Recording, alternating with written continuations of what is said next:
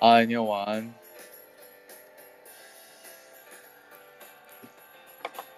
今天过得还好吗？今天，哎，我收到我们要要呃分享给大家的精油，所以我今天在理货，我刚刚在整理它们。我今天也去拿到你寄来的精油了。嗯，怎么样？很赞吧？我还没闻呢，我现在来闻闻看。嗯哼。嗯，这个阿米香树好闻。你现在开的是哪一瓶？我寄给你有阿米香树跟胡萝卜籽。我先闻了阿米香树，跟我自己的味道，我觉得风味不太一样。嗯，那一支阿米香树，另外一个朋友也非常喜欢。对，虽然下次开团包什么时候，啊嗯、但他已经预定一百一百 ml，他说你太夸张了，预定一百 ml。哈哈哈，它有一个。它有介于一种土味跟土香味，然后又有一点点淡淡檀檀香的味道，有点介于两者之间的感觉。而且它算是非常接近檀香气味的阿米香树。嗯哼，非常非常好闻，对。真的，我再来慢慢研究要怎么使用这一支精油好了。我觉得它其实还蛮好搭的，因为一来它是一个木质 调，然后二来呢，我觉得它带着一种很温暖的的一个甜味，所以其实我觉得跟蛮多种精油应该都还蛮好搭配的。它加在底部当做一个，嗯，我要怎么说，把大家稳定下来的味道会蛮棒。你说当做一个后调的感觉这样子？对对对，它原本本来就是一个基调跟后调的一个气味，所以它很适合就是跟。嗯，我觉得跟蛮多种精油，它都还还蛮适合搭在一起的。嗯嗯嗯嗯，然后可以把大家稳定下来。对啊，我觉得像是一般新手在调香的时候，常常都会只记得那种最香、最香、最突出的味道，可是大家都会忘记放一两支在后面中调或是后调的那种感觉，因为后调跟中调在后面支撑也是非常重要的。没错，嗯，Hello，Bonnie，晚安。Hi，Bonnie，晚安。晚安，大家晚安。嗯，今天过得好吗？呃，越来越好。一切都还顺利吧？顺利吗？就越来越好。没有，没有，没有那个什么，没有最好，只有越来越好。这样讲好了。对。好啊，这样听起来也不错啊。我岔题一下，那个反正现在听众没有很多人。那个啊，Sammy 之前的那个 NLP 礼拜天，礼拜天我去跟他一起练习的。对啊，然后呃，因为事实上 NLP 跟那时候就是我在上催眠的课的时候，因为我另外一个同学他是先学完的是全套的 NLP，那他他其实。应该是说他会用到的方式，用到的方式跟技法的话，其实比较多那一种怎么说啊？就是比较多，就是有有一些小动作的，或者甚至是会会有肢体会有肢体式的动作，然后呃连同这样子去去那个带到就是人人的潜意识这样，然后那个我觉得他其实还蛮有趣的啦。然后就很久，因为我很久也没有，我很久也没有去被人家催眠，或者是做类似的做类似的练习。然后那天那天去练习的时候，就其实就就意外的发现，原来自己很少女心。对，我跟 Sammy 两个人都分享说，怎么会这样啊？我怎么那么少女心？我就觉得还蛮蛮好玩的。所以你们约实体的那个练习啊？呃，对啊，因为我们两个都在台南啊，所以其实我们、我们比较方便。没错，对啊，我刚刚都在台南，对，所以其实 NLP 比较合适，比较适合就是有呃可以面对面的。那催眠的话就还 OK，因为催眠的话大部分都是引导，所以其实催眠的话，其实用如果真的逼不得已的话，用用远距的话也是 OK 啦。因为现在因为疫情的缘故，很多东西还是可能就是还是要提供一下。我们老师都还是蛮多老师都会想办法提供远距的服务，这样会比较方便一点，对啊。哦，因为我们是距离的关系，所以我们就是约远距，对。然后哎，大家真的还是今天比较慢进来，但没关系，要再聊一下，等一下吗？还是我们要先慢慢先开始呢？我想先问看大家有找到什么样的东西耶？我这边其实我这边其实可以聊的东西好多，就是天然物的过敏，然后还有像过敏反应的一些生理机制大概是什么？其实可以聊的浅浅，也可以聊得很深。我不知道你们你们有准备什么样的东西，今天要来跟大家分享。可以先很 rough 的，先很整体的稍微 run run 一下这样子。那 Bonnie，你来谈一下吗？因为这个主题是由你发起的，因为我自己也找了一些资料，但是也不知道怎么样开场。好，就是呃，关于这个过敏的，刚刚我们今天这个主题啊，天然的产品会不会引起过敏？这个其实应该可以追溯到，就是呃，我在很久之前，就是我在我在使用化妆品然后保养品上的时候，我很偶然的看到，我很偶然的去找到一本书，那它是一个美国美国人写的，那它的背景也是类似那种就是化工啊，就是呃做化工啊，或是那种就是保养品类别的。然后我印象超深刻的是他在。在那一本书好像是二零一五年出版的。那这个这呃这个作者他后来也有出自己的保养品品牌。那我后来也的确还真的去用了。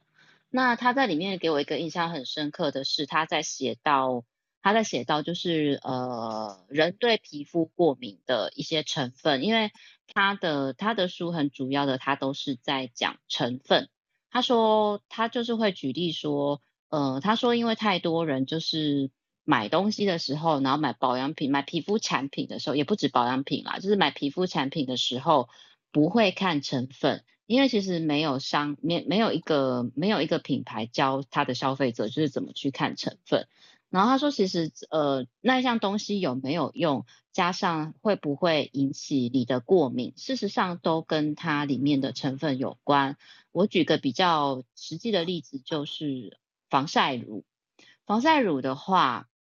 防晒乳是防晒乳就是百百种，就是你去随便就是去开家看啊，然后去市面上看，甚至很贵的品牌、很贵的专柜，它同样都有防晒用品。他说，然后那作者就说，可是你们知道，就是防晒用品里面有一个最重要的防晒的东西，叫做氧化锌。他说有那个东西才才才是真正就是对你可以。阻挡紫外线的伤害才是最重要的成分在，但是其实并不是每一支防晒的呃产品里面都会放这个东西。那我就从他被被他启蒙之后开始去开始去注意，开始去注意，就是说呃我在挑选就是呃皮肤用品的时候，我我会稍微去看成分，因为我因为我们毕竟不像他一样，或是像。好啊，是中医啊什么的，就是我们毕竟没有办法像专业人士，就是记得太多，就是那些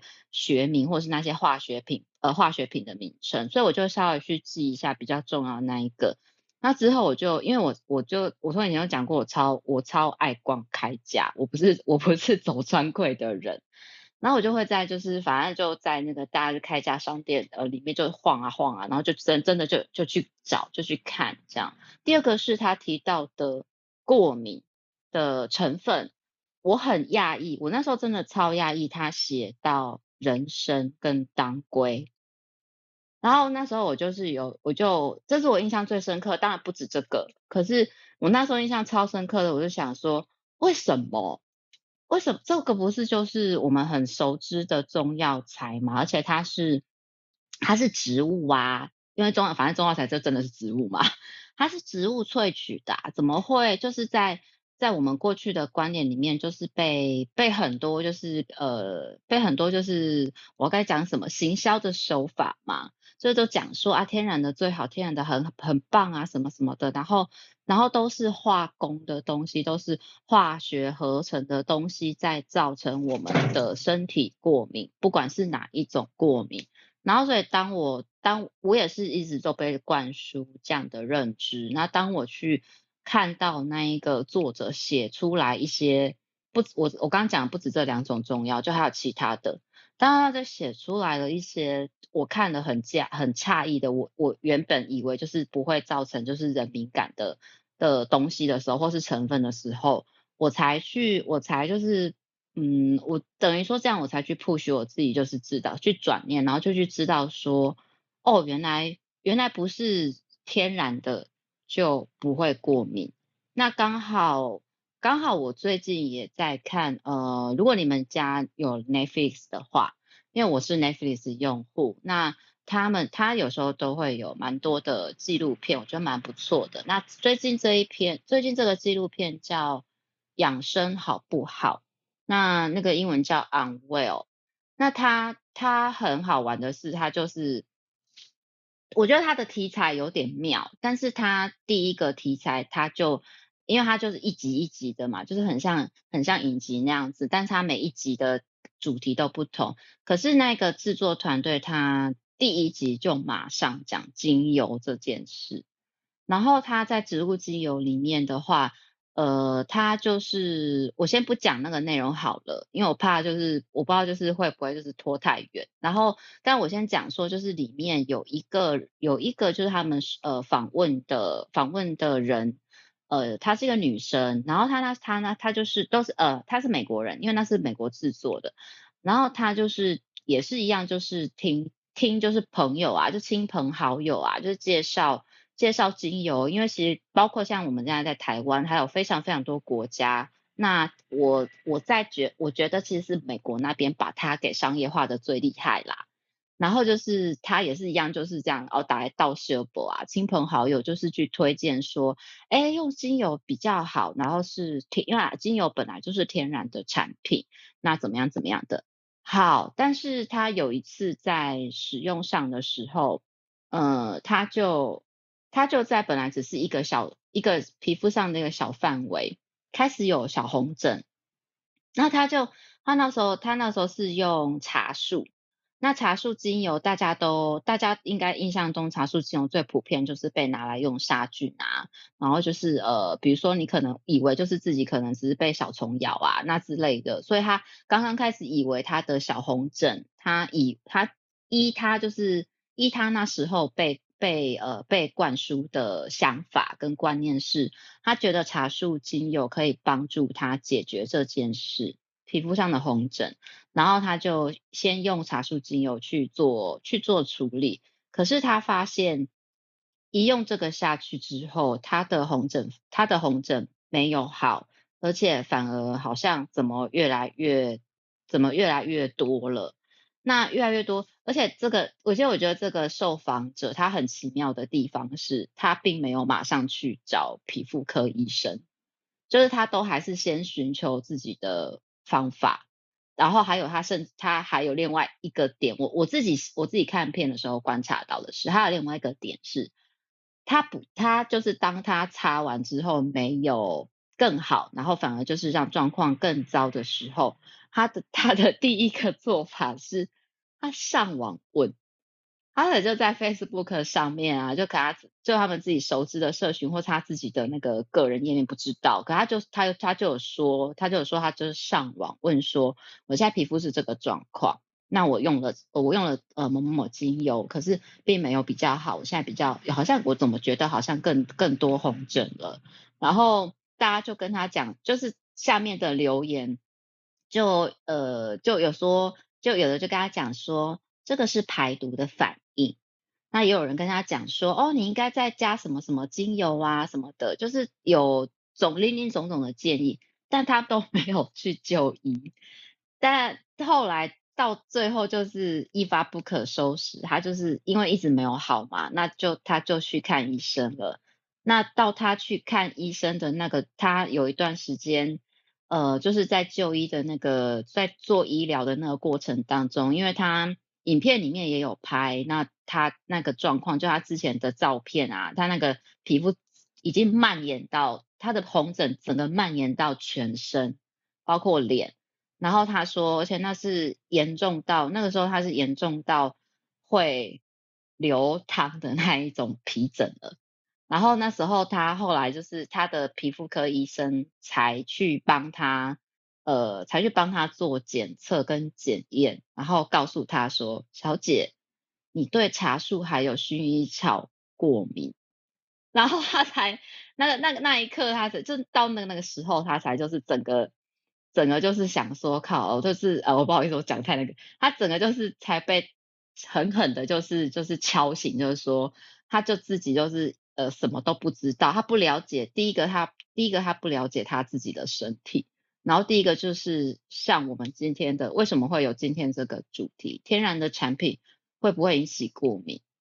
那就很妙的就是，呃，它就是天然的产品引起它过敏啊。但是这个这个过敏是，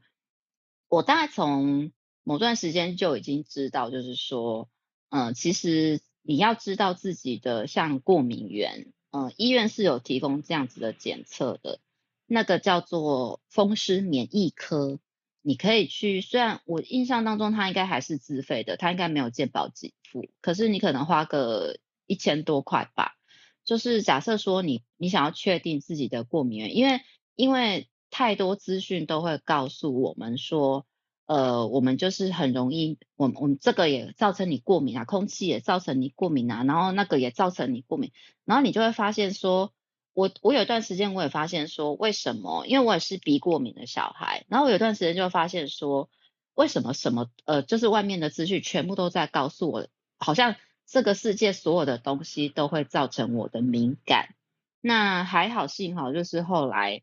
呃，我是没有自己我自己没有去做这个检测，因为我有自己，我后来自己慢慢试，然后去掌控到就是呃，我要怎么处理我的过敏状况。那但是就是说，我就是在发呃，就是我身边的我身边的人，我有我有发现，呃，我不是发现，就是当他们就是对莫名其妙的产生敏感的时候，嗯，我就就像我讲的，他们就找到一个方法，就是他先去检测，他先去做一个检测，他就帮你抽血检验，然后他会。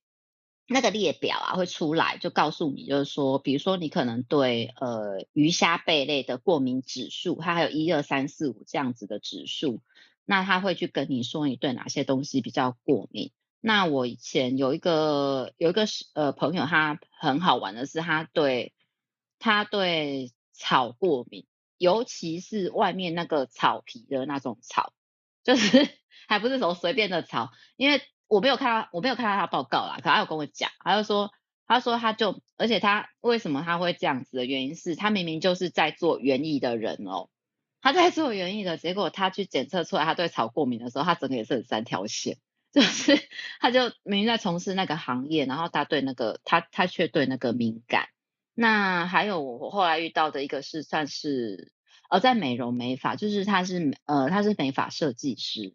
那有一阵子，他就他就一直说他身体状况不好。那那个所谓的身体状况不好，是因为他一直出，呃，他一直长，他一直就是会隔一段时间他就会长带状疱疹，隔一段时间呃好了之后，呢隔一段时间又长，隔一段时间又长。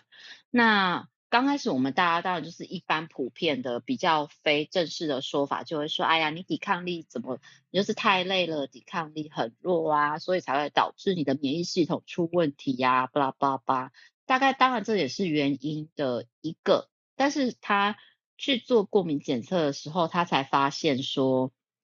原来他对阿摩尼亚过敏。那为什么他会？我们因为这种东西是为什么他会接触到阿摩尼亚？因为他是美发师啊，他必须要帮客人做染烫，然后他已经从事这个行业二十多年了。那他那时候就想说，我们就想说啊，怎么办？因为这是你的 谋生技能，你的行业耶。然后他就说，他就是也没有办法，他就是要自己去。呃，自跟自己的身体就是去找到一个在这之间就是取得平衡的方式，因为那个过敏源后来就是后来就是他跟我讲的意思是，医生跟他说，为什么他以前不会？像我刚刚说，他已经从事二十多年了，从事二十多年美发的工作，他接触这个化学物质已经二十多年了。他说呢，呃，他的医生告诉他说，就是因为他一直有在。长期的接触这样呃成分这样化学品，那让他就是比如说他的身体，他的身体后来已经会，因为他有在固定接触嘛，也许不用每一天，他有在固定接触，可是那个已经就是造成他身体的个一个机制，然后就会去，你知道过敏原很像打开开关，你就是一打开了它，你没事就其实我们我们的过敏源真的非常的多，可是有时候它真的很像一个开关，你真的，一不小心就是把它打开了之后，它就是会造成你的反应，而且你也不太知道这个开关什么时候你可以把它关得掉，所以我们才会是因为这个样子，然后我们我才会去想到说，哎，我们可以就是讨论一下，然后在房间就是大家聊一下，就是。呃，我们对过敏的迷思，然后或者是说，甚至是对天然的所谓天然的产品，是不是有一些小小的误解？就是会其实呃，不管是天然还是还是所谓的现在的，就是可能是化工出来的或化学合成的东西，其实我们应该是我们去主动的去知道这些资讯，然后去稍微的至少让自己有有呃有觉知一点去看说。我们要使用的东西的成分，呃，有什么成分在里面？那你的身体是可不可以接受这个成分的？这样子。好，我讲到这边。Howard 有没有想要帮忙补充的？因为其实 Bonnie 这样子，哦，我觉得从那一个影片，然后这样一路看下来，就是我觉得那个 Room Chat 里面啊，有一有那个。呃，朋友在讲，就是天然它会因为就是稳定性比较低，然后也会像刚刚 Bonnie 说的，诶，呃，我们其实并不知道自己对哪一个成分过敏。可是讲实在话，有时候啊，那个过敏源也不见得，嗯，真的找得到或是检查得出来。对，那在这个部分浩瑞有没有想要跟大家分享什么呢？好啊，刚刚瓦特提到这个观念，我觉得也蛮好，因为真的有时候天然物的它的抗它的储存性比较差，有时候你还是要看它的保存期限，或是说它这个东西的性质是如何，最好要尽快把它用完。啊，如果用不完的话，也真的不要因为它的价值比较贵，你就硬要把它留下来，硬要把它用完，有时候对身体反而会造成一些伤害的。那我这边想分享一下关于刚刚提到几点，像是提到了茶树精油这个东西，其实。我小时候也有这样的观念哎，那时候我就是脸上会长青春痘，然后小时候家里人也不懂，就拿了一罐茶树精油给我，就跟我说这个东西对青春痘很好哦。然后我那时候就笨笨的直接拿茶树精油抹在青春痘上面，抹上去好痛好刺，而且青春痘没有好，反而变得更严重。那后来才慢慢认识到，其实精油其实是要做一定的稀释之后，而且在一定的浓度之下，才不会对皮肤造成太强烈的刺激性。而且，如果皮肤已经是在一个发炎，然后甚至到有一点脓泡的状态下，有些产品是不太适合用的。所以，我想那个影片里面也告诉大家，其实，在不同时间点下，如果说你是在更早期还没有很明显的症状的时候，你做一点小保养，呃，或许用一些这种产品还算 OK。可是，如果到后面已经变得很严重的时候，真的还是不要吝啬去就医，因为有一些东西没有处理好的话。后面会发生很可怕的事情，等一下我也来跟大家分享。然后还有像是工作太累啊，或是太忙碌，或者说常常的熬夜、常常熬夜的这样的状况，会不会造成抵抗力变差呢？其实就我们的观察也是真的会的。有时候你可能会觉得好像是抵抗力变差，但有时候也有可能是因为这样太热的情况下，它会对某些物质过度的反应。这时候就是要把它再花一点时间平衡下来之后。才会有这么多的类似过敏啊、皮肤痒的这些症状，所以其实身体的体能跟这些呃敏感反应、免疫系统有没有关联性呢？其实真的是有的哦。那我真的想跟大家分享一下，也就是从今天的主题来讲，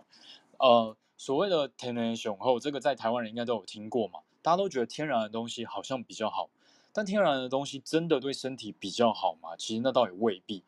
我们以芳疗来说，我们知道精油浓度跟皮肤的这个耐受程度有关系。刺激性如果比较高的精油，像是我们用丁香、肉桂这些精油的时候，最好要从低浓度零点五趴或是那种一趴以下的浓度慢慢开始踹，然后也不要先从脸部那种很薄的皮很薄的地方开始踹，你先从身体比较厚的地方开始踹，你这样开始使用才能够避免刺激性的产生。然后刚刚瓦特提到一点。天然物的储存性比较差，也要注意它是不是今天是一个储存在适合的地方，譬如说，哎，避光性的地方，然后放的地方要阴凉啊，比较不会受到氧化的影响，造成它酸败或者说氧化之后会有一些呃相对对皮肤比较刺激的物质产生。那同样的，我这边想分享，像是自然界其实我们这边自然界里面有存在很多很多的问物质，也都是为了这个抵御外敌而存在。举凡像植物的身体里面有很多的挥发油啊、生物碱啊，还有一些东西可以被人类提炼成药物，对不对？很多很多的这一类成分，其实本来就是为了他们抵御外敌而用的。譬如说，有些东西它如果产生在它的植物的汁液里面，然后味道很臭，或是让动物咬了它的汁液之后会拉肚子、腹泻，还是恶心呕吐的话，诶，这样不就可以保护它不要被动物给食用吗？但偶尔有一些成分恰好对人类或是不同的生物有益，才会产生出这些五花八门的用途。所以这个有时候其实也要从不同的角度点切入。虽然感觉我们觉得它是有益的，但其实就生物的角度而言，很多时候它有时候也是为了拿来保护自己而产生的，甚至对某一些某一些其他生物而言是有毒性的。那我们这边再来介绍一下，什么东西是过敏反应？过敏反应其实指的是免疫系统对于一些无害的外来物产生过度的反应。但这个东西到底有害无害呢？其实呢，这种东西也是这个生理反应，也是身体的一个自然的保护机制。因为看似无害的物质，但它有时候是潜在的威胁，所以有时候身体要产生一定程度的微微的发炎，这样的过敏的现象，像呃作为一种抵御外敌的方式。譬如说，有时候你会产生什么样的症状？像湿疹，还有像是红肿痒，还有像过敏性鼻炎、气喘。肠胃不适等等，这些其实都有可能是过敏症状的表现。过敏的反应呢，有时候会因为你的过敏源而异。常见的症状可能会在呼吸道啊、黏膜啊，比如说眼睛啊、嘴巴啊，还是说喉咙啊，或者像是你的皮肤等处产生。少部分比较严重的，这个严重我就要特别提醒大家，严重的可能会出现全身性的过敏，又叫做这个过敏性休克。这种类型的过敏反应呢，发生很迅速，可能几分钟以内或者一小时以内就已经出现了。那症状可能因人而异，常见的一开始可能是荨麻疹，然后比较严重的，譬如说双眼、嘴唇、舌头会整个肿起来，像是整个肿成像米糊一样。就是我们有些大家不知道有没有看过类似一些影片，就是小朋友被蜜蜂叮到，或是狗狗狗被蜜蜂叮到，整个嘴唇肿起来、眼睛肿起来这种样子，其实它也是一种。很危险，要小心的一种过敏反应，然后甚至严重一点的话，还会出现呼吸困难的状态，还会像是有恶心呕吐的这样的现象，后续甚至会昏倒、心跳过快。如果说真的遇到这样的状况的时候，请务必还是要赶快送急诊去就医，因为有时候这个这种状况下，还是要尽快用一些抗组织胺或是用类固醇帮你把这个症状给压下来，才不会真的变成休克的症状，其实会有生命危险的。那。以英国为例的话，我们常见像是西方人听到了一个物质都要很小心，就是花生。因为大概有两大概两百个人会有一个人对花生过敏，大概是这个是英国的数据。所以甚至每一年呢、啊，大概会有十个人因为花生过敏而致死了。这个其实相当的可怕。所以像是在英美或者说在欧洲地方这一些高加索人种所在的区域，如果说他今天有花生。放在食物里面的话，通常会有一定的警语加注在外面，就是因为避免这种过敏性休克的症状。所以大家可以记得，如果你今天吃下一些东西，很迅速的发展一些过敏现象，甚至脸肿到像米糊一样，然后喉咙很痛，最好要观察一下之后，看要不要赶快送医，然后赶快到急诊去，让医师做进一步的评估会比较好。可是呢，其实听完这些很可怕的过敏反应呢，大家也不用过度的担心，其实严重的过敏并没有很常见，一般人多多少少都有小小的过敏，慢性的过敏，很多很多的过敏源充斥在我们的生活当中。那生活中常见的过敏源有哪些呢？像是大家都听过的嘛，像尘螨、宠物的毛发、花粉、清洁剂、霉菌等等，这些都有可能在平日会遇到。像以我自己为例的话，我以前在成功岭当兵的时候。因为那时候被迫要洗战斗澡，每天洗澡时间可能一开始，尤其一开始洗澡的时候，大概只有两分钟就要洗完了。有一次因为来不及把脖子上的肥皂、一些肥皂的那种泡沫冲干净，隔天呢就出现了很大面积的荨麻疹在这个地方。我一开始觉得好像是被蚊子咬，后来越来越多，越来越多，后来才发现啊不对，这个应该是整个皮肤过敏了。这也是一种过敏的例子，就是对清洁剂过敏。然后呢，其实食物呢，这些部分我们常见的一些食物也都是会产生一些的过敏反应的哦。像刚刚提到花生便是一个案例。我这边想要反问 Bonnie 跟 Neil，你们要不要猜猜看，台湾人常见的食物过敏源有哪些呢？我先讲吗？好啊。好。常见的食物过敏源，其实我自己在带小孩啊，我们其实很容易碰到，就是蛋、嗯、牛奶，嗯哼，还有海鲜类，嗯哼。其实我觉得小朋友都还蛮容易过敏的，嗯哼。那你们家小孩会对哪一个比较敏感吗？你会你自己感觉？其实我觉得还好，小时候大概就是海鲜类，容易就是哎吃了可能会皮肤过敏。然后我自己啦，我自己对于牛奶可能一直都有一点就是嗯，那个叫什么乳糖不耐症是吗？反正就是我大概喝了牛奶，我就会有轻微的就是类似拉肚子的的倾向。嗯哼。那你跟我应该也是差不多的状态，就是我有时候牛奶如果喝的太多的话，也是有一点点轻微腹泻的状态。可是我觉得很有意思的是，其实，在有一段时间我很固定的在喝，譬如说两三天都会喝一次牛奶之后，哎，这个这个腹泻的现象，乳糖不耐症好像是可以训练的，就是好像变得没有那么严重。所以可能也是看每个人体质、每个人基因而定。有些人对某一些过敏源，好像是慢慢可以 training 到。训练之后，哎，好像会变得没有那么严重。但是有一些过敏源反而很有趣，他可能平常都很爱吃某个东西，但是突然，哎，突然吃了那个东西又产生很严重的过敏症状。真的人体很奥妙，有时候我们也很难理解。那 Bonnie 呢？Bonnie 还有什么可以跟大家分享？你觉得台湾人会过敏的东西吗？刚刚好像你有已经把常见的都，哎，芒果，芒果也是一个。对，芒果有些人吃完也是。芒果好像也是榜上有名的其中一个常见的水果过敏源。对啊，因为刚刚你有讲的，我觉得好像比较属于哦，那好像也有一个名称叫呃蛋白质过敏。嗯嗯，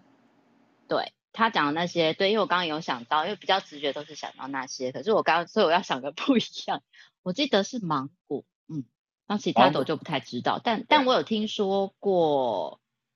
我没有，我没有，就是呃，我没有见过很多这样的例子。可是还有一种叫肤质过敏，那个麦麸、面麸的那个麸，对，肤质过敏也是最近好像才比较被被大家讨论到的，所以我是猜这两个。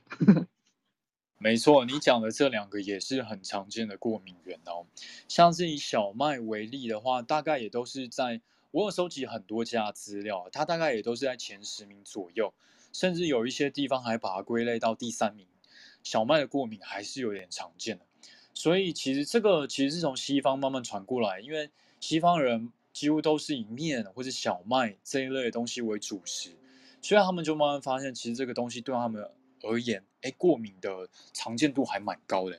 不过蛮有意思的是，像我们常吃的米饭，米饭的话好像过敏的。就是并没有在榜上很常出现，所以像我后来因为知道这件事情之后，我就变得很少能够早餐不吃面包，我就不吃面包，几乎都是吃饭团为主。而且我常我常常觉得吃完面包之后就会有些肚子的那种有那种胀气的这种消化不太舒服的感觉。反而后来我换成都吃饭团类的东西当做早餐之后，哎，这一类症状变得比较少。所以其实有的时候，我觉得这种过敏不过敏，有时候跟自我察觉很很很有关联性。你要观察自己的一些身体的状态，吃到什么东西之后会不舒服，其实你才能够更知道自己的使用说明的一些现象了。所以刚刚刚提到的东西，我们再复习一下，像牛奶、鸡蛋，鸡蛋包含蛋白跟蛋黄，还有像小麦或是花生、坚果类、甲壳类，也都是很常在榜上的东西。可是呢，其实多数人并不会以很严重的过敏来表现，多数会以一种慢性过敏的方式来影响你。所以大家可能会想问：难道你就要避免食用这些食材了吗？其实并不尽然哦，因为这些很多很多食材，它都还是很优质的营养素的来源啊。所以有时候你可以想想看，你今天食用这些东西是保存的问题吗？有些人可能对比较不新鲜的甲壳类会有比较严重的过敏反应。那你今天吃新鲜的，稍稍沾个几只，应该也还好啊。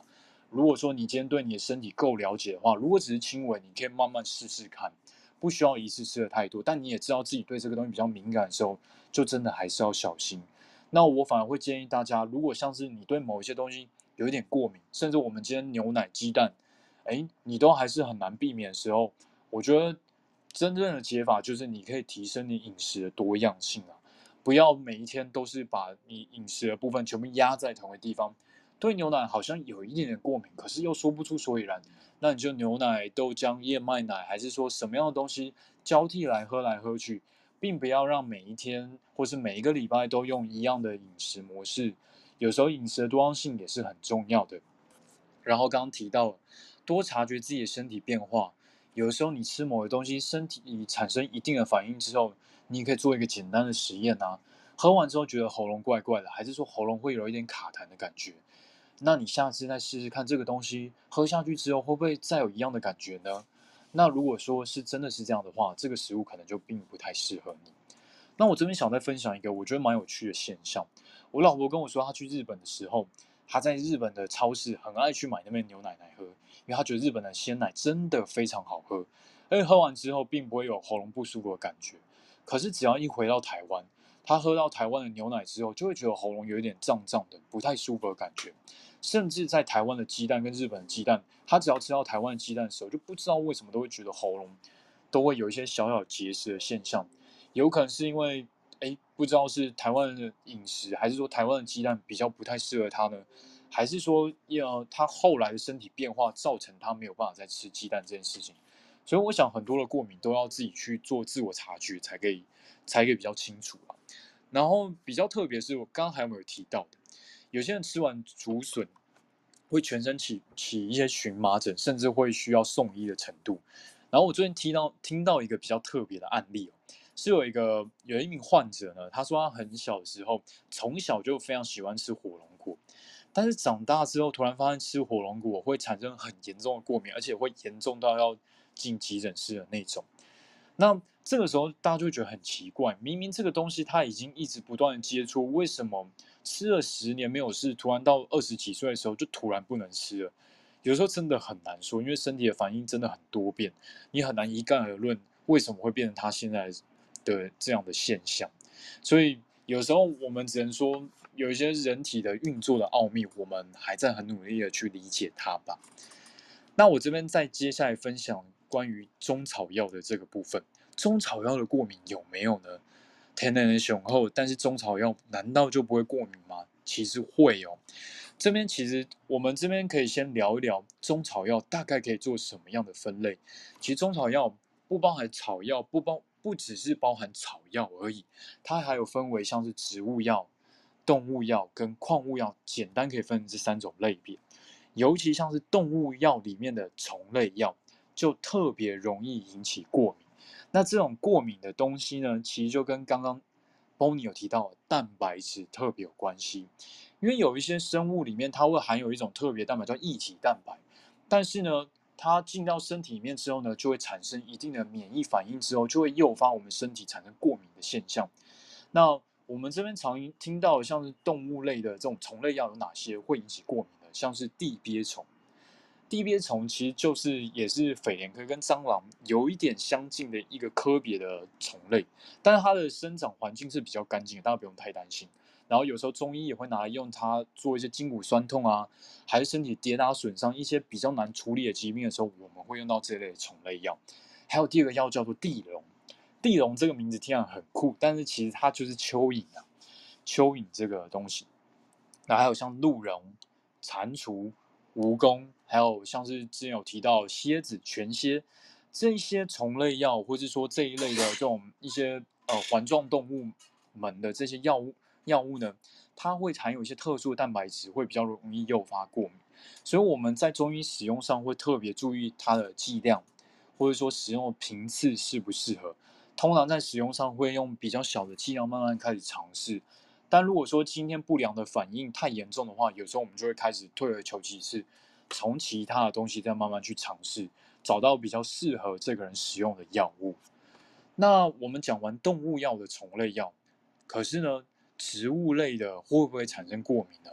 其实还是会有，虽然比较少见，但因为药材的使用相当的频繁，我们还是会注意到一些中药材的致敏性，像是所谓的穿心莲，还有板蓝根。有一些药物呢，我们都会监测病人服用之后有没有出现像是皮疹啊，还有药疹的现象。如果说有的话，那就要调整这些类这些药物的剂量，或是说按照中医理论，改以其他的药材去替代它的使用。然后最后一个部分，这个部分就跳回到西药的部分。西药的过敏会不会出现？其实大家都有听过嘛。其实西药的过敏呢，一般的人最容易遇到的就是非类固醇类的这个止痛药啊，还有像是盘尼西林类的抗生素啊，这些药物有些人服药之后，如果说出现了红疹，还有像是嘴唇肿、眼睛肿，还有喉咙痛的这样的症状的话，诶，也可能暗示说这类药物对你来讲会产生一定的过敏反应哦，可能这个药物就不太适合你继续使用下去了。那我们这边再总结一下刚刚提到的东西哦，其实药物跟食物的过敏在我们平常生活当中都很常见，但是症状的严重、轻重缓急，每个人的身体反应不太一样。如果今天你的症状真的很急又很快的话，真的不要吝啬，赶快去找西医给给他来就诊一下，然后我们会稍微判断一下你的过敏源是什么样的东西之后，也会提醒你要把这些东西避开来。那西医通常处理的方式就是用所谓的抗组织胺跟类固醇，然后类固醇的使用上，有时候也会按照你当时的状态决定，呃，那个时候适合的剂量，不一定都会从高剂量开始试。使用类固醇真的是一个艺艺术，但是如果说太过度的使用的话，真的还是会造成身体一定的不良的状态嘛。所以说，一般的西医也知道这件事情，通常是在不得已或是真的很必要的时候才会使用它，所以大家真的不用太害怕。然后像中医的调节上，有时候我们会看你的一些身体免疫系统反应。如果是过度亢奋的状态，还身体有些火气的状态之下，我们也会用一些中药去帮助你处理它，把这个症状给压下来。有时候你的过敏的症状就可以得到一定程度的缓解哦。好，以上是我今天的分享。好哦，谢谢 Howard 帮我们做了好多的分享，跟就是药物上啦，包含中草药的整理。对，然后 Bonnie 有要补充的吗？因为隔壁 Room Chat 已经聊起来了，大家就是讲了好多好多的过敏的呃东西，像有人谈到了芋头、奇异果，还有莓果。对，然后我自己吃芋头跟芒果没什么大问题，可是我的中医啊，他也是不推荐我们在呃。吃中药，更是是我我假如过去拿中药，他就会跟我说，哎，这段时间不要吃芒果，对，蛮好玩的。然后在嗯，刚后尔提到的，在食物的过敏里面呢，其实，在儿童芳香疗法这本书里面，它其实是呃一个发系的植物疗法的观点，发系芳疗的观点。但是谈到过敏源呢，它其实呃，包括我刚刚谈到的小朋友的过敏。在食物的面相上，比如说蛋类，可是其实他会说，诶，其实很多小孩他们会因为饮食越来越多样化，长大一点，比如说到四岁左右，他对蛋呢可能就不是这么容易过敏了。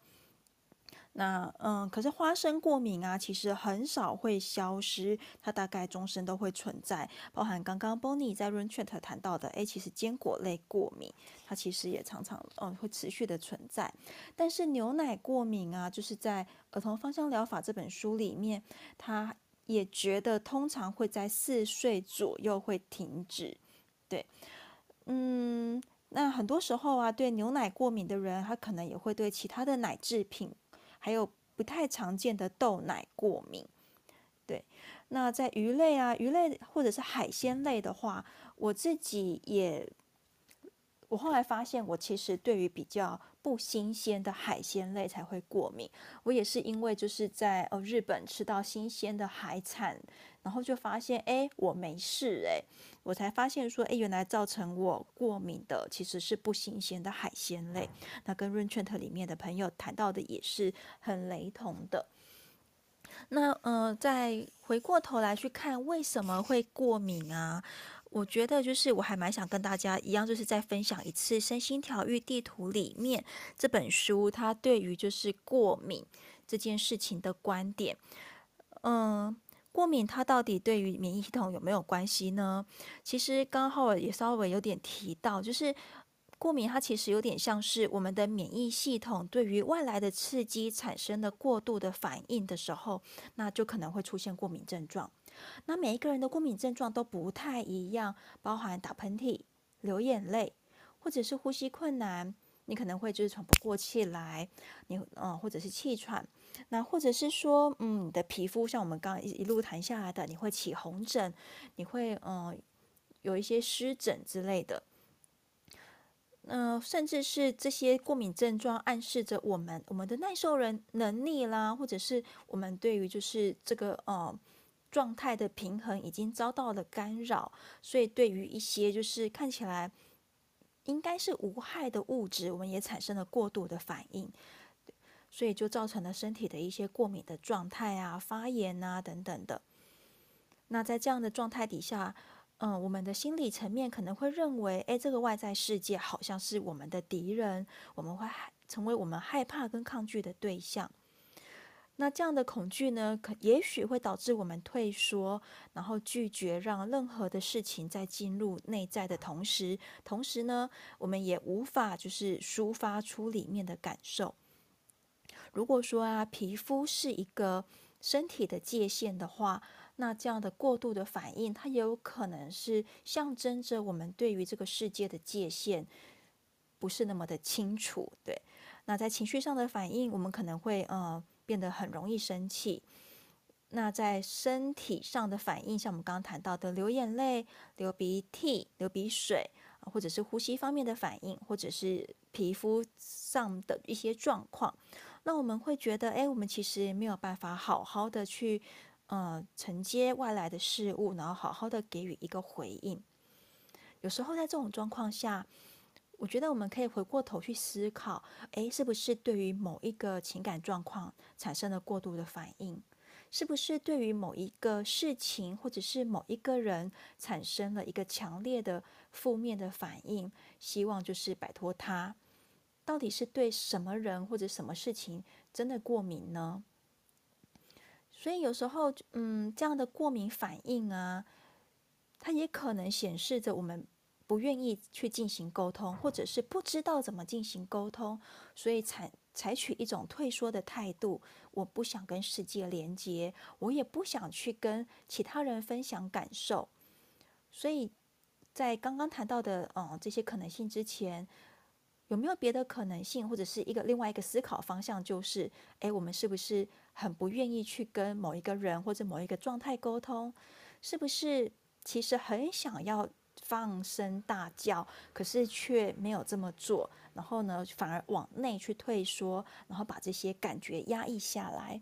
然后你的身体呀、你的皮肤啊，或者是你的呃其他的器官，就帮你把这些感受就是发泄出来，然后它其实是过敏的反应。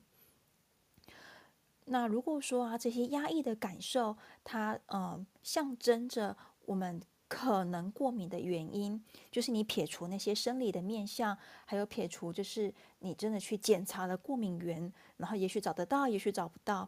可是。如果说我们来呃仔细思考一下过敏象征的意义，然后是不是可以一步一步的接近那些我们所抗拒的身体部位？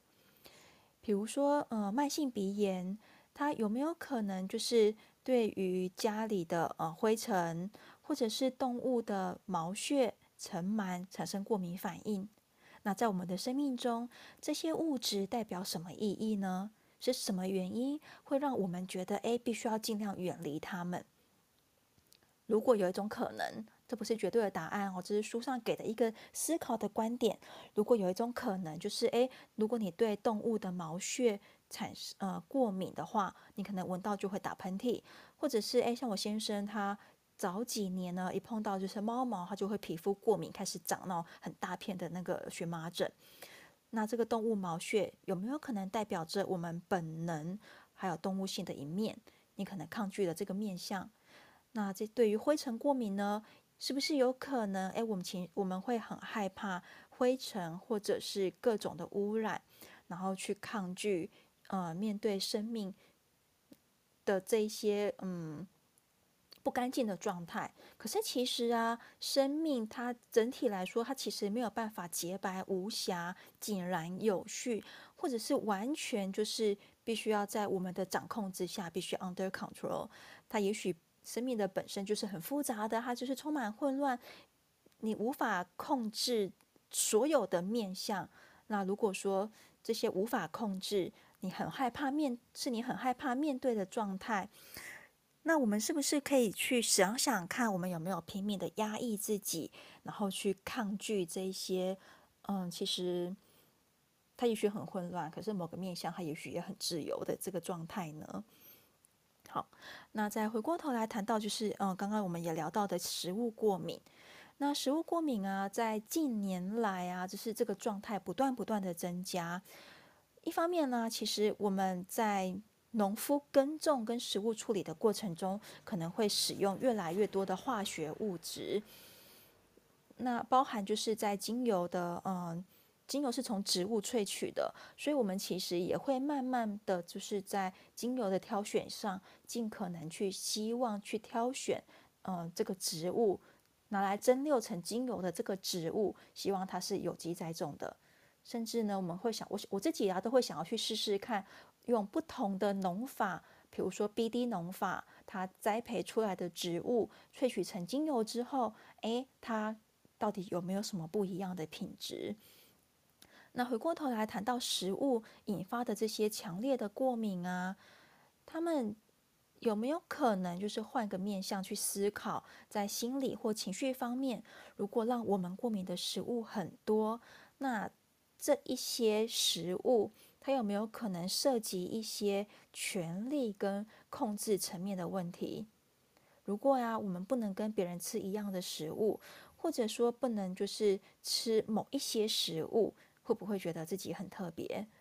会不会有某一些状态，其实真正需要的是，呃，获得关注跟爱？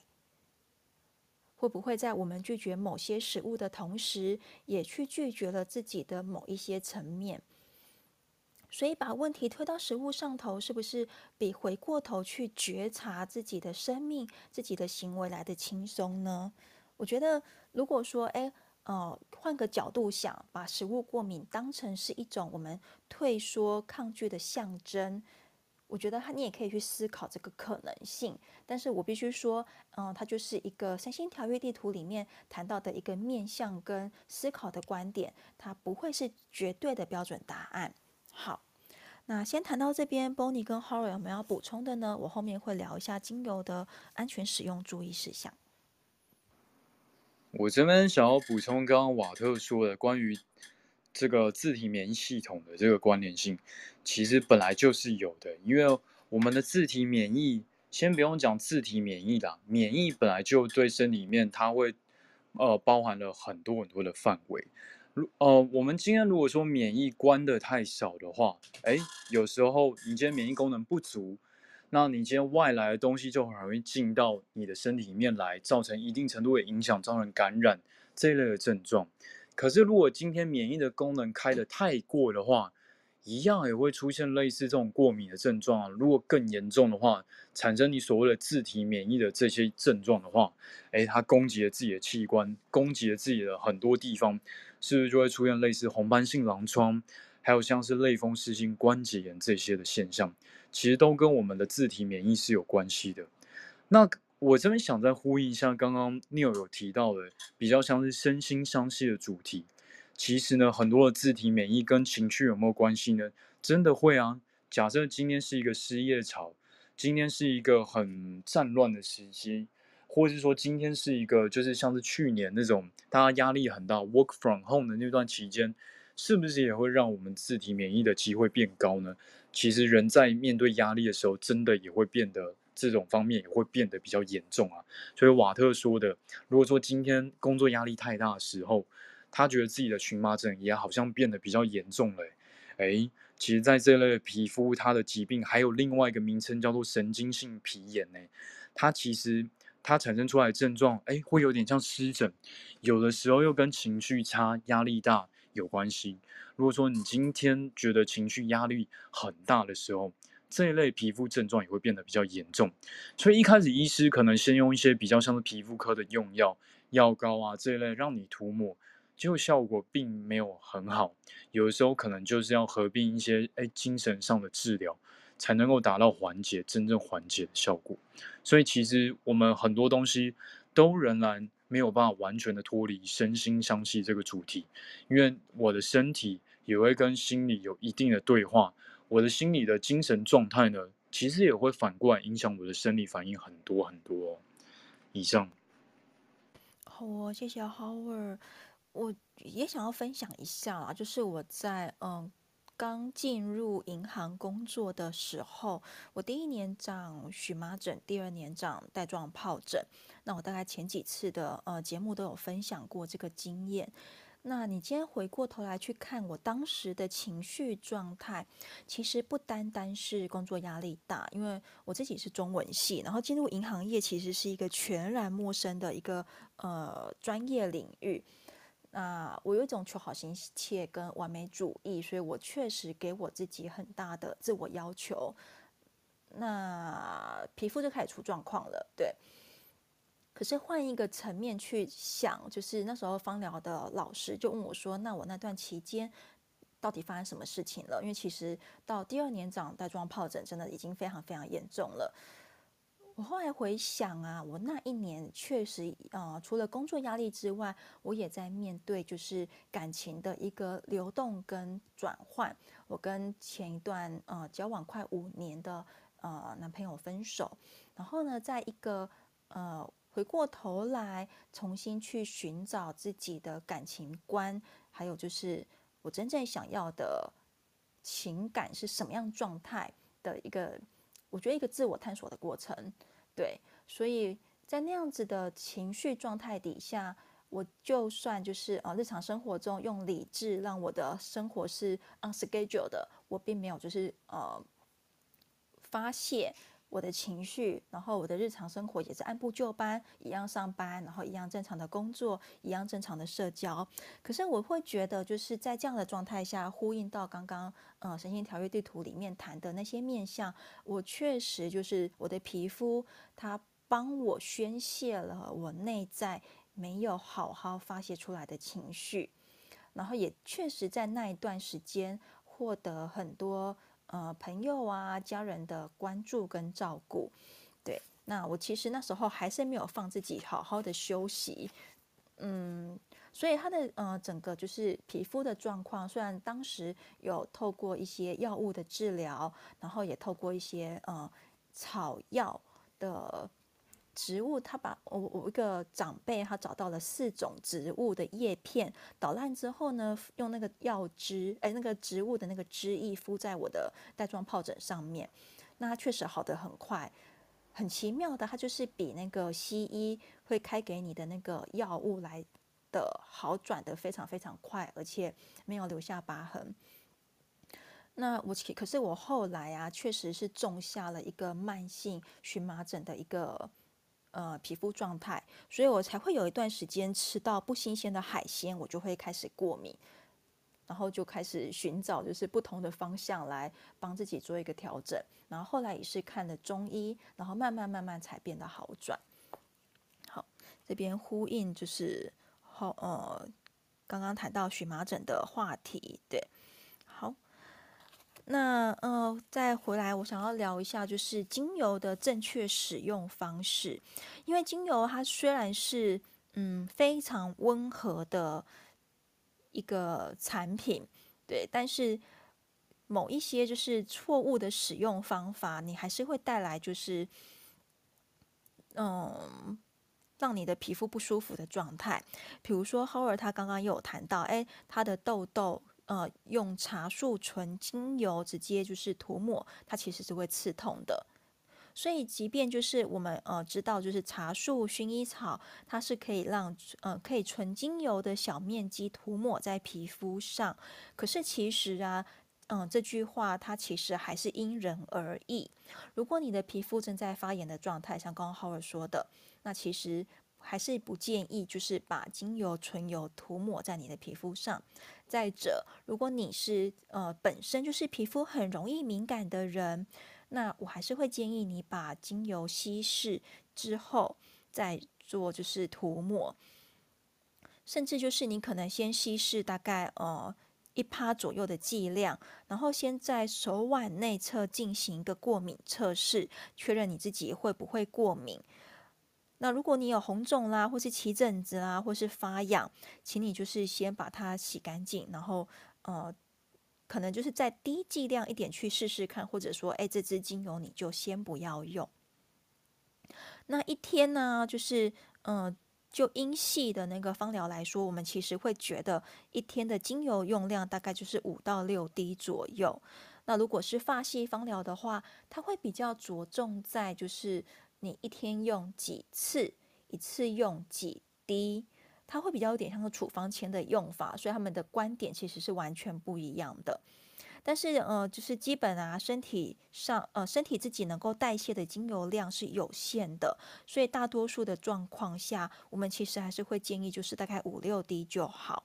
就是不要让自己过量。那尤其台湾又把芳香疗法摆在一个外用，而且是一个保养的一个观念，台湾其实呃没有把精油或是芳香疗法放在医疗的系统里面，所以其实我们会用一个比较低剂量的方式来做一个宣导。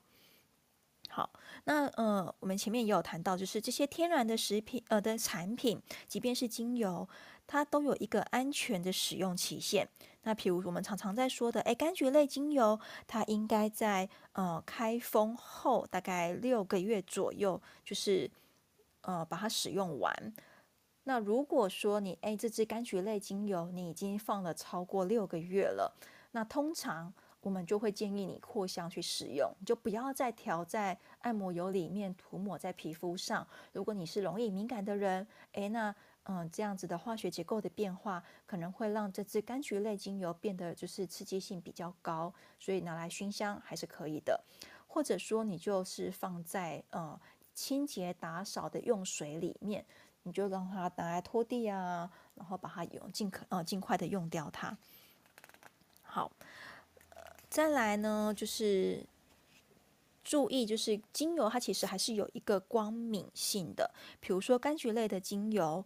嗯、如果说你今天涂了之后又晒到太阳，那有些人可能会变黑，皮肤会变黑；那有些人可能皮肤会过敏。那这是这个是精油的光敏性，所以这个呢也是需要稍微留意一下。好。那精油其实虽然说我们常常说它有很多有益于身体、心灵或者是皮肤的保健作用，所以其实嗯，我们还是要宣导，就是诶，精油并不是药物，所以真的不建议在一知半解的情况下用在一个急性的病症。所以我们会希望就是还当你有症状的时候，还是先到医院请医师诊断。然后呢，医生可能会开一些呃适合你的药物。那我自己真的就把精油放在一个辅助的位置，来帮助自己调理跟保养。还有就是有一些精油，它其实有就是妨碍药效的作用，比如说嗯抗凝血剂啦之类的。所以如果你有长期在做呃治疗慢性病，或者是你有在服用一些药物的人。那我会觉得你可能就是要去斟酌一下，你可不可以使用精油，然后去做一些，嗯，我觉得你真的需要需要去做一些资料的爬梳，然后征询专业的，呃，芳疗师或者是医师之后再来决定你可以用哪一些精油，或者是不能用哪一些精油。好，那再来就是怀孕期间，嗯，有通经作用的精油。请你避免使用，比如说花朵类精油，比如说快乐鼠尾草。那哺乳期间呢，也是就是尽可能避免在使用精油后的两个小时内哺乳。那因为呃，我们通常在使用精油之后，呃，你的血液里面就会带着这样的芳香分子。可是哺乳的妈妈，你的你其实是会呃。精油有可能会透过你的乳汁、你的母乳让小朋友服用。那小朋友其实也许没办法在这么幼小的时候承受这个精油的剂量，所以我们会建议就是哺乳期间，那可能也是避开精油，或者是说，哎，你使用精油之后两个小时你再哺乳。好，那来到幼儿、幼儿啊、孩童啦，或者是老人家，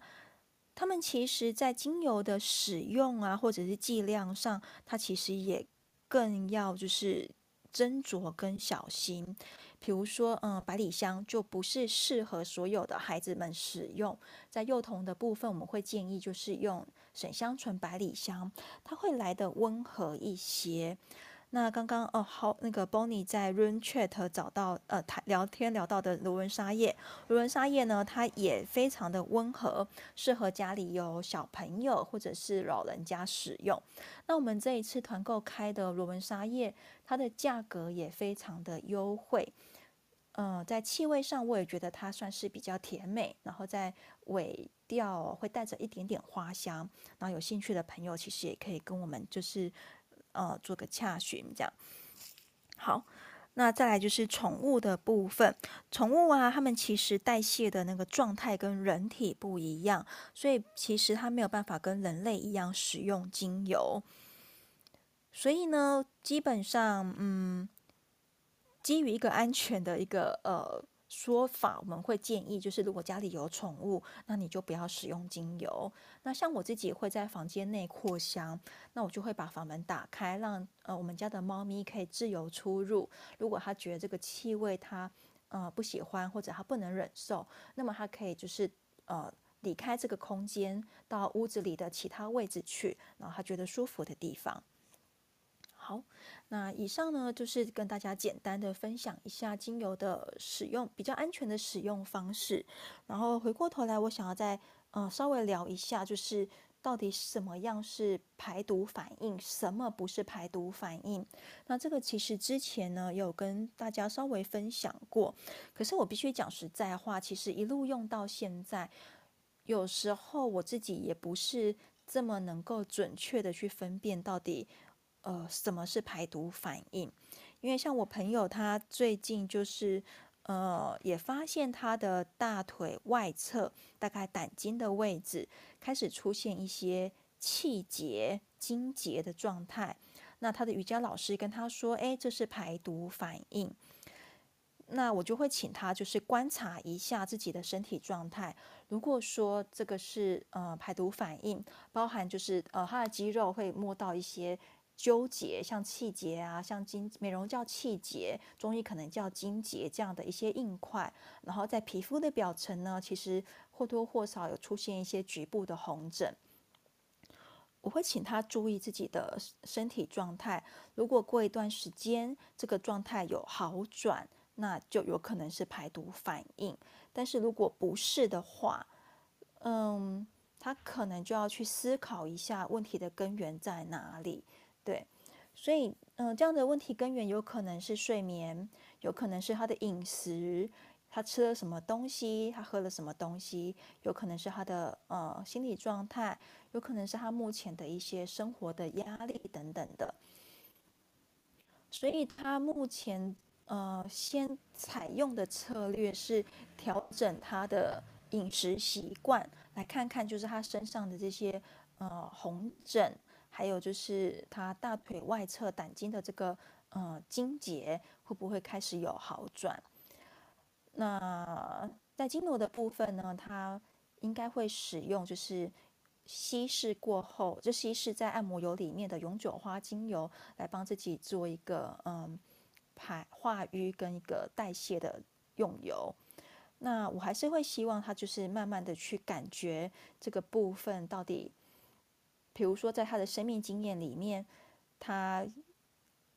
在这个时间点、这个状态下，他真正应该要在往内在觉察跟面对的可能是什么？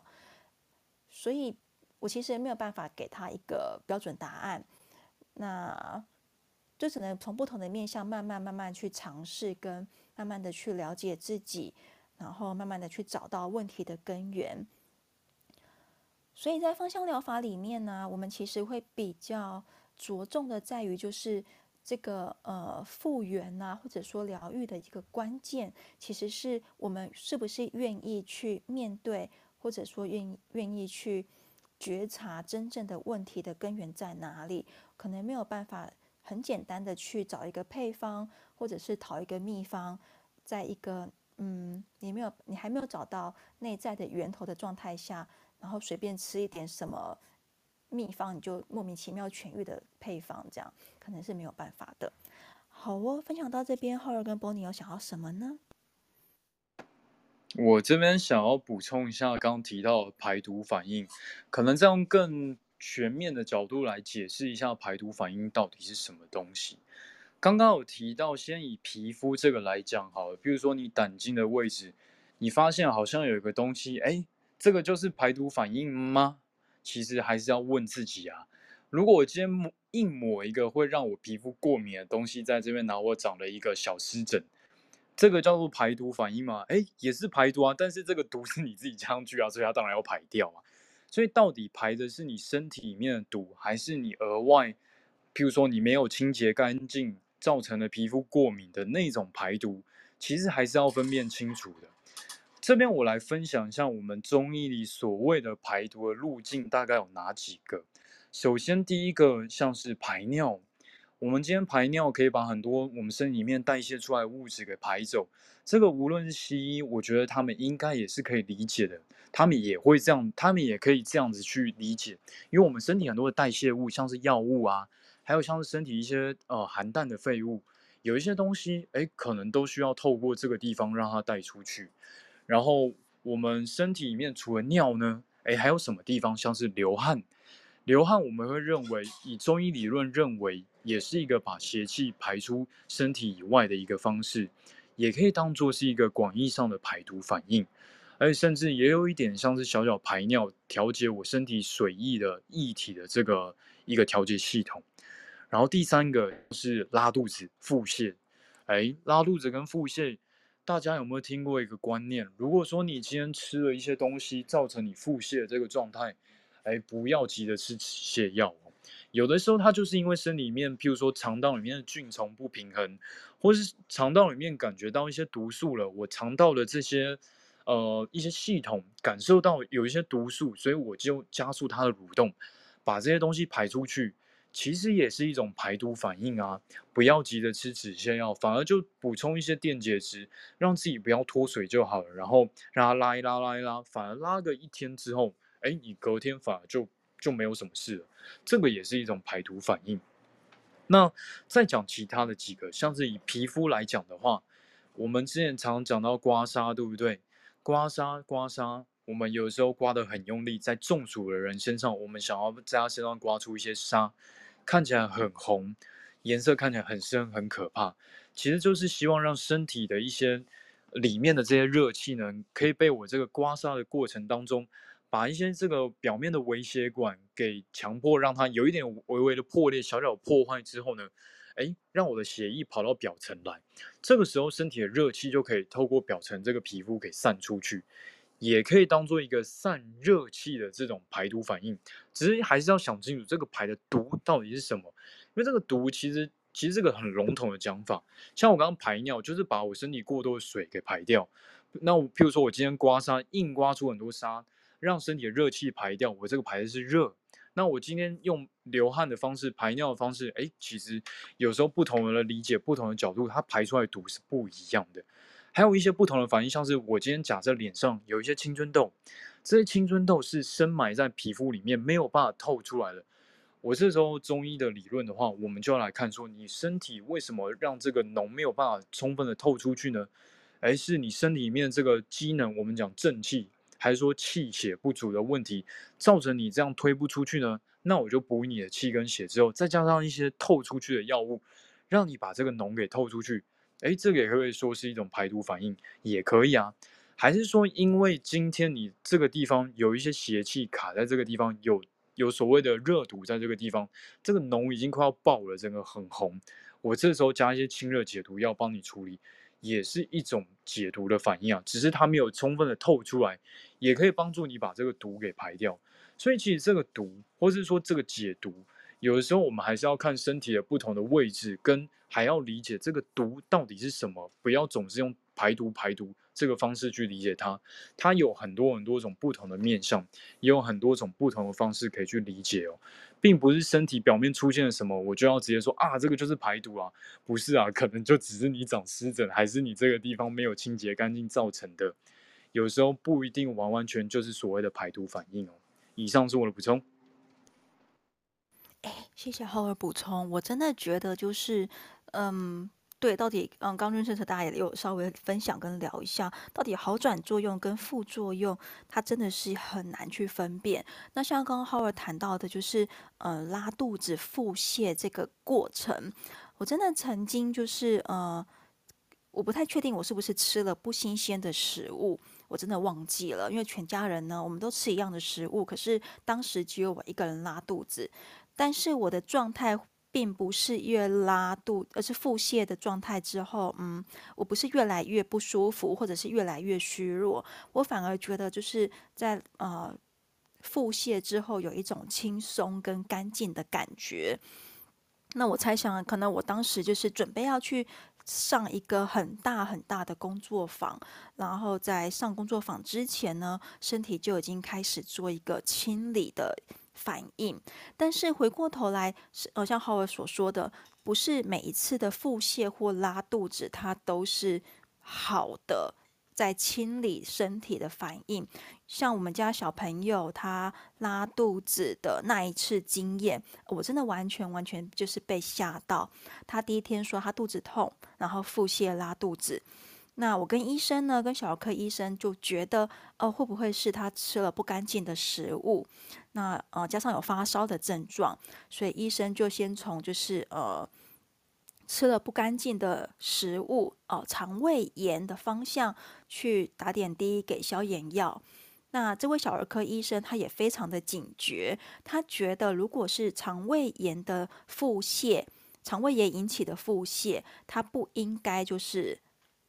嗯，打了一天的一个晚上的点滴之后，这个小孩还在发烧，于是他就安排照超音波。照了超音波之后，他就发现，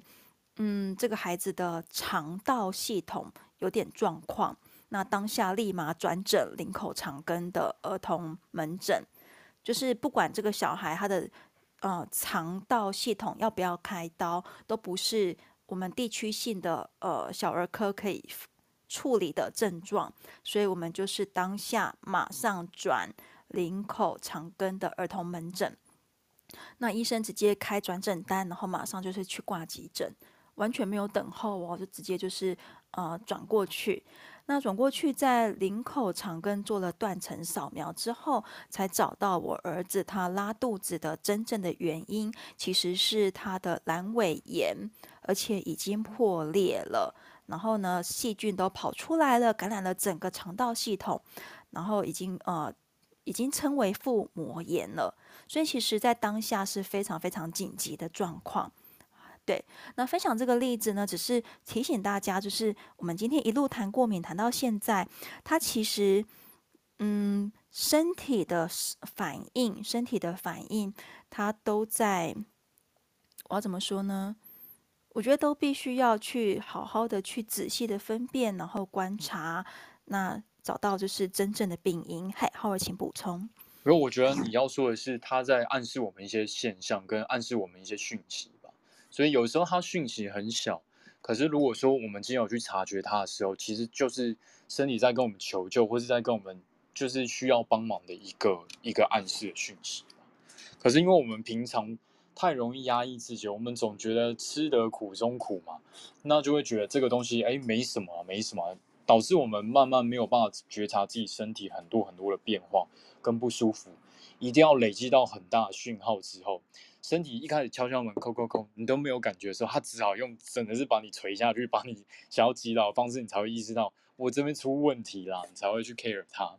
所以我觉得这边其实简单的总结一下今天的一些东西嘛。我们今天讲的内容，过敏的东西，还有像是身体的自我察觉，我觉得这两个东西都是要一起看的。无论我们之前聊了很多很多内容，跟过敏以外，我们也是呼吁大家，其实真的平常身体有很多很多的讯号，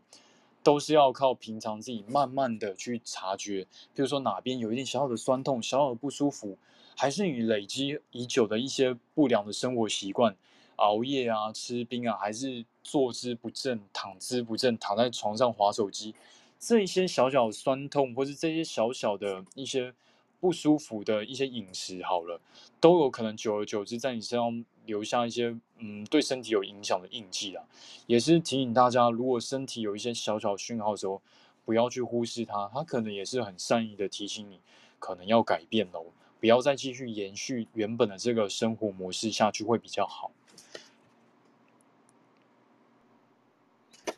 好哦，谢谢浩伟补充。那其实我们今天的节目大概到这边，我觉得时间也差不多了。两位还有没有要补充的内容呢？嗯、我稍微简短的，就是再就是讲一下今天的内容啊。然后我刚刚听六零小朋友那个，哇，我去年呃今年的时候今年的时候有一段时间跟那个有点像，可是还好我没有到那么严重。我就想说，那时候肠道也是出了问题，然后还好，就是最后我是不是照断层，照那个 MRI 嘛，就是反正就是去去被也是被转诊转过来转过去，然后就还好，就是虚惊一场，就是没有大碍，我什么我什么我什么眼都我什么尾巴都没有破，就是很莫名其妙的，只是只是就是肠道感染，但是我也没有到拉肚子，可是痛了蛮多天的，对啊，就真的觉得还嗯，就是身体真的很奇妙。然后其实刚刚就是聊了那么多，就是过敏的反应啊，那又讲到最后的排毒啊。其实我自己我自己的感受是，就是说，呃，我觉得排毒其实就真的是一个刚好已经讲讲明了，就是说你可能还是要搞清楚到底什么叫做什么是你身体的排毒反应。那如果拿我自己本身观察我自己本身来说的话，刚牛也讲到就是关于就是。呃，你的心理压力跟精神层面，如果在就是状态很不好的时候，那也会从皮肤上面体现出来。我觉得那个是一种心理方面的排毒。像我之前如果会那一种莫名其妙的，呃，就是突然发荨麻疹的状况的时候，而且是比较严重的，因为有时候我的荨麻疹可能只是一个小一个小区块而已，就是不会到。不会到全身，或是不会到比较大片面积，那个我就觉得啊还好，可能就是平常就是呃大家就是可能只是想过敏一下这样子，大家就是只要医生的医生的那个药膏可能稍微可以缓，就是很快就可以缓和的话，我觉得还 OK。可是就是我有曾经就是在那一种呃心理状态不是很好，然后生活压力也极大的状态下，我就只要一流汗，我就整个人发荨麻疹。然后会就是那有一次比较有一次比较严重一点是，我是从我的脖子我就红到就是那个荨麻疹，你们不是不规则性的嘛？可是我那一次是整个脖子都肿，然后肿到后来是肿到后来是发现自己的那个呃手臂上手臂上也有也有红疹了，我才想说，我才知道那个是我在我在荨麻疹发作，因为就是肿肿整个脖子的时候，我才是搞不清是怎么回事。因为以往我的经验的话，荨麻疹都是会像块状，然后不规则的块状，然后那时候那时候的状态就是没有很好，就是所以就呃才只是我的我自己的汗水引发我自己的过敏，然后像另外一个像另外一个就是说呃所谓的，其实像刚刚浩尔讲了这么多排毒的那个方式啊，身体排毒的方式的话，我自己比较感受的是真的是流汗这件事。因为像我们平常就是也是待在那种呃，就是一般的上班族，然后待在冷气房里面。那呃，我们在那个就是之前头痛那一集有聊到，就是说你没有办法，就是呃，如果你每天都处在一个不发汗的状态之下，其实久了对身体不是一件好事。那中医的话会讲，就是说你可能会把你的湿气积在你的身体里面。然后我就会觉得，我就我观察到，就是说。因为上班在冷气房，我我没有办法真的流很多汗啦。那我出去外面的机会，通因为通常我工作的环境，呃，我要走出我的我的工作区域，其实是一件蛮难的事。然后我就会发现，说我经常都会在，我经常都会在，就是呃流汗的时候，就比如说我就刻意的，就是说想要说做做运动啊，然后发发汗的话，然后我只要一我只要一流汗的话，我的胸我的那个胸前就是胸前就会开始起小红疹，可是不会到不会到痒，它就是起小红疹，不太好看这样子而已。然后但是不会让我不会让我不舒服。然后我自己就会，我自己就会认为那是我自己的身体，就是在，因为我平常真的太少出汗了，然后它没有办法，就是借由汗水那个方式，就是帮我把身体的一些湿气啊，然后还有一些比较不好的，就是去排泄掉。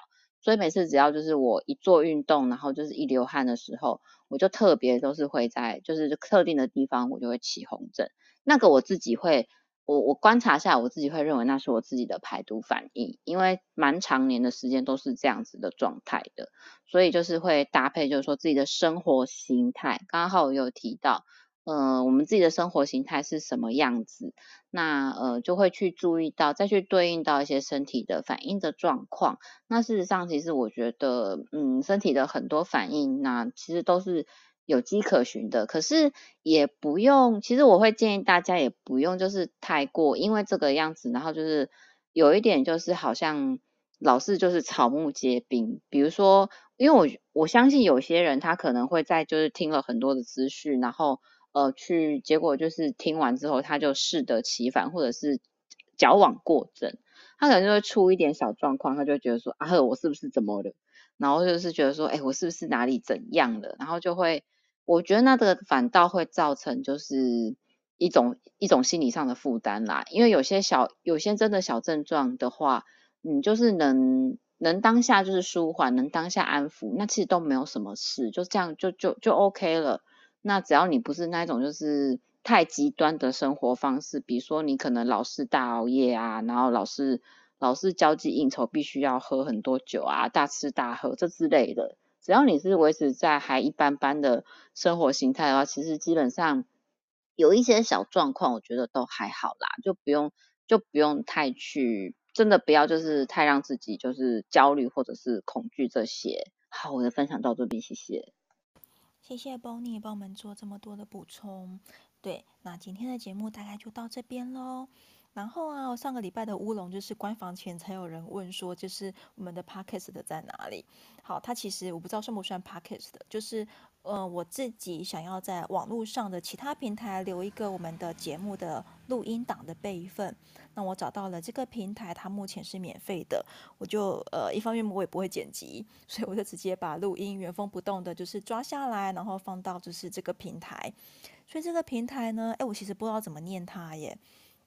所以我现在把链接放在我们呃房间上面的链接，如果大家有兴趣，呃，想要可能也许不想要打开 Clubhouse，然后又想要听我们之前的节目的话，那我大概都有把我们之前的节目放在上面。那每一天晚上节目结束之后，嗯、录音档出来，那我也会下载下来之后放在这个呃 Podcast 这个平台上面。它目前应该不是我们最常用的 Podcast 的平台，那因为它目前免费，所以我暂时先把录音档备份在这边。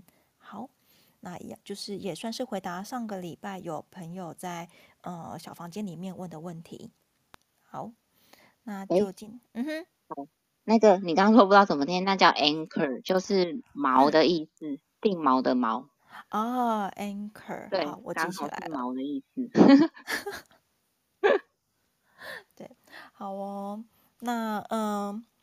大概今天就到这边喽，那我们就跟大家说晚安喽。好，大家晚安。大家晚安哦。大家晚安。那我们每个礼拜二晚上的十点都会在呃私房调香这个节目。那如果您是新朋友的话，你可以追踪这个小绿屋。那如果你想要听之前的节目，在 Clubhouse 里面都有留录音档。如果不想打开 Clubhouse，那我要把节目就是原汁原味的放在 Anchor 这个平台，那已经放在我们的节目上面的链接里。大家晚安喽，下周见。下周见。